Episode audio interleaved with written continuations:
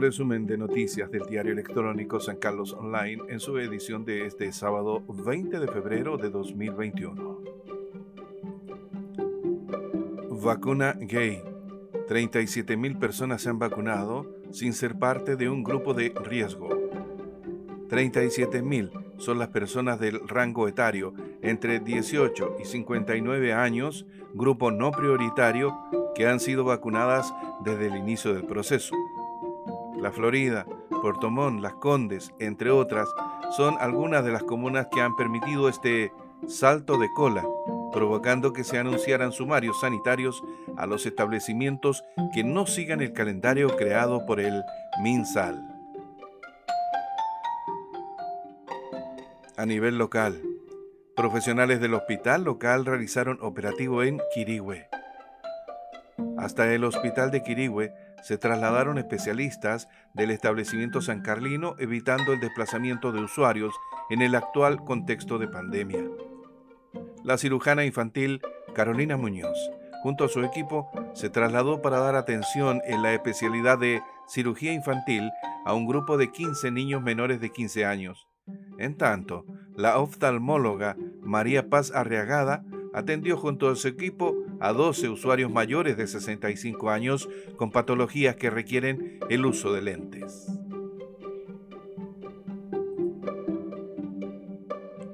Con una clara posición, San Carlina participa en programa de CNN Chile.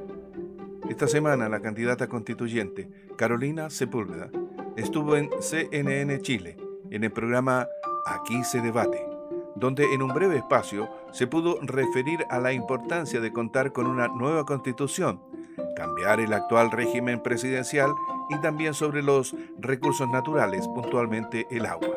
Detalles de esta información en www.sancarlosonline.cl.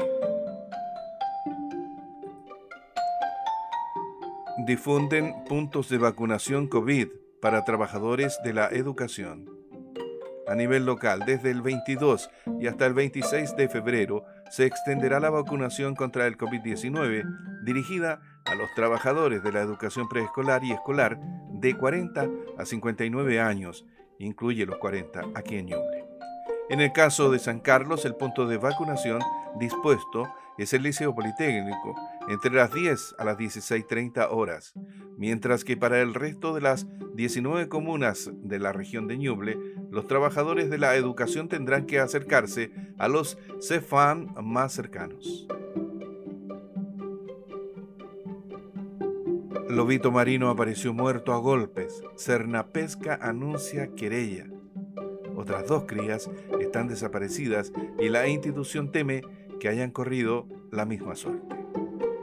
El Servicio Nacional de Pesca y Acuicultura, Cernapesca, anunció acciones legales contra quienes resulten responsables de la muerte de un lobito marino y la desaparición de otros dos ejemplares, tras la destrucción de las jaulas corrales instaladas frente al islote Lobería en la comuna de Copquecura, aquí en la región de Ñuble.